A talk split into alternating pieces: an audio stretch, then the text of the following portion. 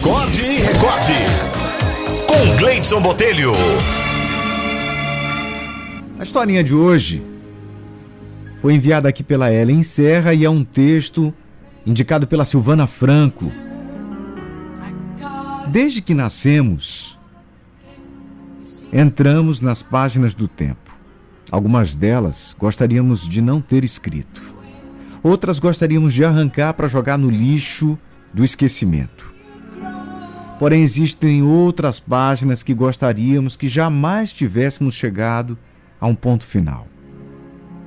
Às vezes não entendemos como entramos em imbróglios tão infelizes e frustrantes. Perdemos amizades e desperdiçamos energia tentando reconquistar amores que nos deixaram por falta de amor. A felicidade foi reconfortante quando as experiências escritas foram marcadas de uma forma positiva no dia a dia de outras pessoas. O tempo nos abraça, escancarando portas e janelas para novos aprendizados no mistério do existir. Nossos sonhos pulam páginas vividas e não escritas, e nossos romances são capítulos marcados de altos e baixos. Muitas vezes, diante de frustrações, nos falta coragem para virar as páginas e necessitamos do bálsamo do amor divino para continuarmos a jornada.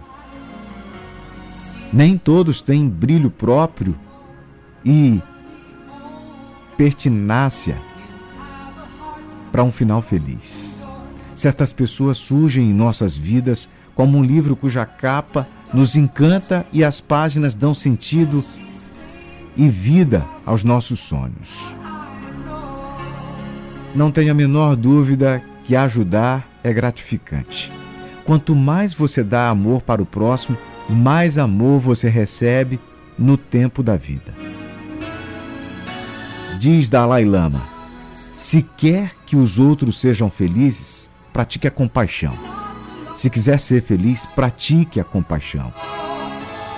Precisamos, com urgência, contrariar nossa tendência ao egoísmo, à inveja e à avidez. Como? Dar mais de nós aos outros. Quando?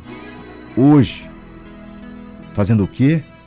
Sorrindo e sendo cordial, fazendo voluntariado, ensinando com dedicação a alguém alguma coisa dando algo que já não usamos, fazendo um donativo, tendo um ouvido amoroso, mostrando o seu apreço por alguém, doando alimentos e, acima de tudo, amando a outra pessoa em forma de simpatia, carinho. Num simples bilhete faz muita diferença. Um sorriso e tempo de qualidade. Fechando essa reflexão simples, Acredito que o grande mérito do ser humano é saber que, de alguma forma, reordenar o que foi escrito nas páginas do tempo faz toda a diferença. Você veio ao mundo só de passageiro? Pense em que você pode ajudar.